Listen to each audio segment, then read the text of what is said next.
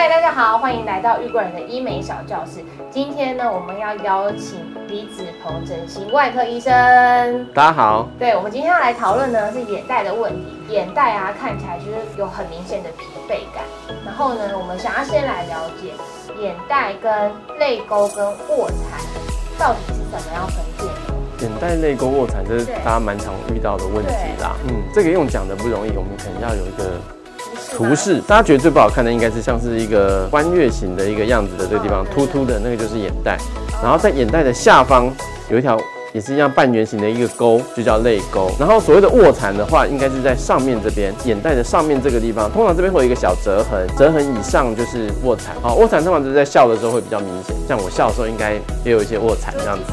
所以我假设说有泪沟跟眼袋，然后又有卧蚕，同时就会有一个很多很多个突尾，就是一球一球。对，可能就上最上面凸，然后下面凹，然后接着又是眼袋的凸，然后接着又是泪沟的凹。其实年轻看起来就会比较平整。好，那年纪大了就开始凹凸不平，就会出现了。好，所以眼袋一出来，就会觉得啊，年纪就出来了，这样子。对。那我们现在就是要处理的，就是叫做眼袋嘛，就是你刚刚讲这个厚厚的脂肪。可是常常都会听说眼袋分为内开跟外开，那到底这两个的手术差别在哪里？其实眼袋主要就分成内开或者是外开。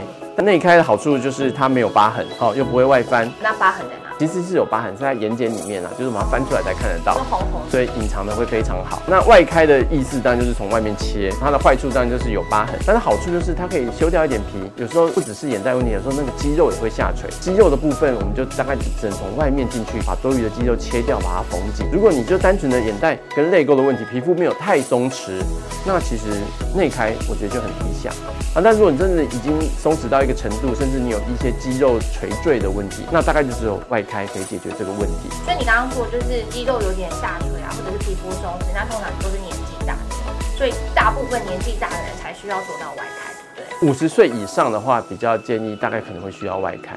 五十岁以下，我觉得基本上内开大概都可以解决它大部分的问题。这样子，但实际上还是要给医生看一下啦。对，因为每个人老化程度不一样。简单内开其实也是一个很笼统的说法，它只是说你从眼睑里面切进去。就叫做内开了。那我们切进去要做哪些事情？事实上又分很多。大部分眼袋通常会合并一些泪沟的问题。眼袋这个凸，然后还会下面还有一条沟。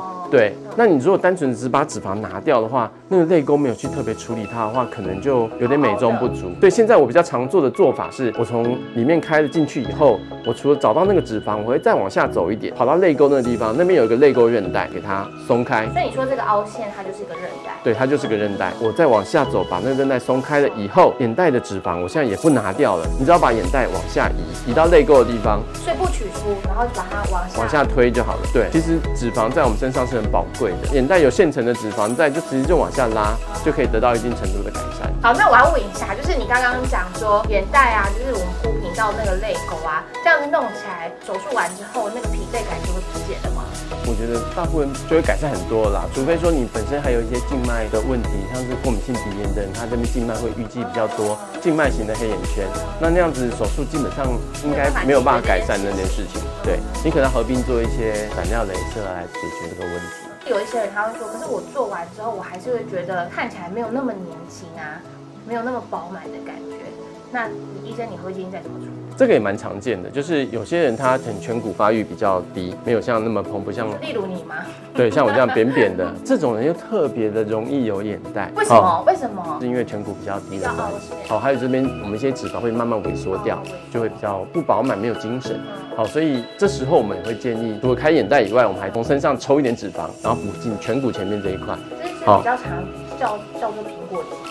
对，就是俗称的苹果肌啊。那我们那个脂肪，就是眼袋的脂肪，它不够变成苹果肌。一般来讲不够，而且我没办法拉那么远，没办法拉那么整片，所以还是从外源性的脂肪来抽一点打进去。所以如果你真的太差的，你还是要抽一点脂肪补，你才会看起来就是更饱满、更好看。然后啊，因为它这个就是一个手术，大家就是都是鼓起勇气做这个手术，所以大家会想要知道说这个可以维持多久？我看可不可以支撑久一点，不要再做，还是我有可能？后就是需要做这个东西。这个问题其实蛮难回答，就是其实每个人的老化情况其实是不一定的。我们在做这个手术的时候，会根据每个人的脂肪多寡，会做一点不同的处置。那你是不是有补脂肪？这都会影响到你再次回到原来严重状况的程度的时间的长度。一般我会跟客人说，至少五年，但实际上是五年后你也不会回复到像你。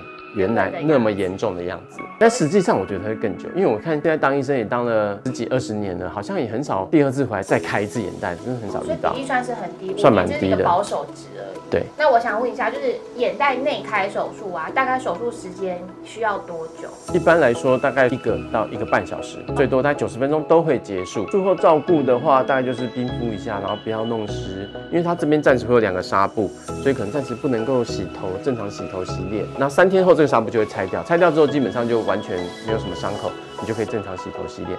那冰敷还是持续，好，那三天以后改为热敷，可以促进它消肿。你是说那个纱球是为了？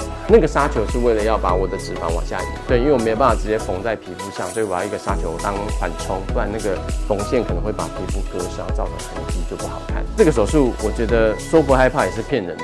哦，你在眼睛那边弄来弄去，一定会害怕啦。但是大部分患者都可以接受，还没有遇过说开完眼我就放弃这样子没有。而且在打完麻药就没什么感觉，他在实际在做，一开始会觉得怕，慢慢的，哎，他就觉得好像还好。那肿胀呢？看你的血压高，或是有没有吃一些抗凝血的东西。好，一般如果有吃抗凝血的东西，我们都会请他大概要停两个礼拜再做。术前停两个礼拜。术前要停两个礼拜。好，术后最好也是在停了两个礼拜会比较好一点。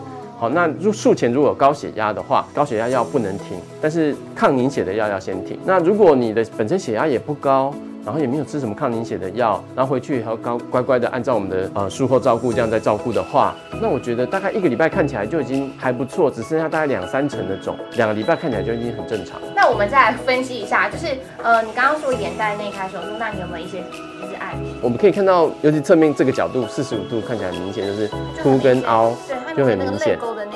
明显哎。这就是术前，术后我们可以明显的看到说，就是凸跟凹的那个交界，基本上你就看不太。清楚，好，那事实上还有一个额外的好处，就是说，因为我们这边的韧带会打断，打断了之后肌肉会往上升，所以你会觉得说下眼睑的长度好像变短了，好，好复杂，对，有点太复杂了，其实都看我就好了，好，就是你就觉得我年纪大，就是这边泪沟跟眼睑的距离就会变长，看起来就比较老，好，那我们内开的好处就是我们把这边的泪沟韧带打断之后，泪沟会往上移。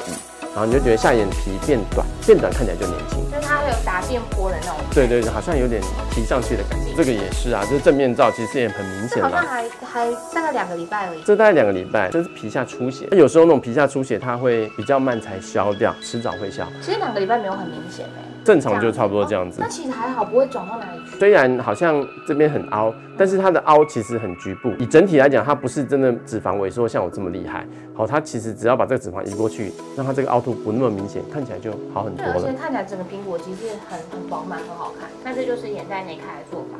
那如果说大家还有对于眼袋内还有什么问题，可以欢迎在我们的 Live 做询问，然后也在我们的玉贵人可以多点阅、按赞、开启小铃铛。那我们就下次见喽，拜拜。拜拜。